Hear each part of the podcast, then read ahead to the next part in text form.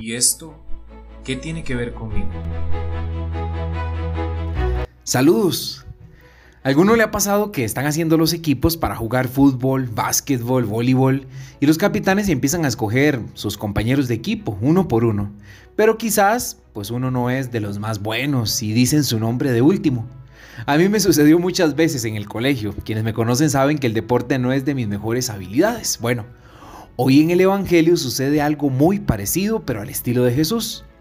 El texto sagrado nos cuenta que Jesús está en la sinagoga, que es un lugar destinado para celebrar el Día del Señor, y Jesús toma un rollo donde estaba escrito un pasaje del profeta Isaías, que decía que el Espíritu estaba sobre él y lo había enviado para evangelizar a los pobres, para liberar a los cautivos, para devolver la vista a los ciegos, para liberar a los oprimidos.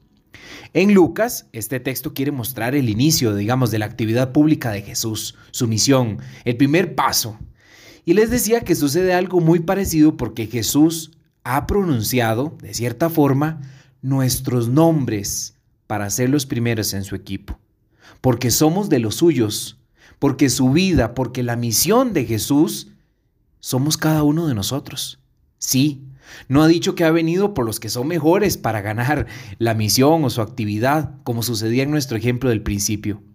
Jesús ha venido por los que somos débiles, por los que seguimos prisioneros, sí, quizás de adicciones, de relaciones con otras personas, de comportamientos, por los que estamos oprimidos por una experiencia de pecado, por los que hemos perdido la esperanza, por los que somos oprimidos por la enfermedad.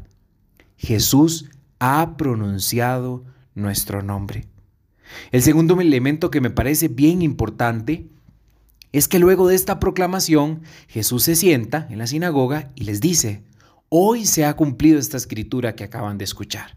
¿Y por qué lo remarco? Porque habla de un cumplimiento en ese mismo instante. Y es hoy que viene a liberarnos. Es hoy, en nuestro ahora, que quiere que veamos mejor en nuestra vida, que quiere quitarnos la ceguera. Es hoy que quiere enriquecer nuestra, nuestra pobreza. Pero no olvidemos este detalle que acaban de escuchar. Solo si escuchamos la palabra de Dios hoy, con todo el corazón y con toda la vida, podremos ser esos liberados, esos enriquecidos, esos hijos de Dios, esos destinatarios del amor de Dios. Es una invitación concreta a darle un espacio a la escucha de la palabra de Dios, sí, de la Sagrada Escritura, un lugar en nuestra vida. Pues sólo así podemos descubrir lo que el Señor quiere para nuestras vidas. Esa palabra que hay que ponerla en práctica. Quisiera terminar con una invitación. De alguna u otra forma nosotros entendemos que nuestros amigos no nos escogieran para sus equipos de deporte, pues no prometíamos mucho para ganar.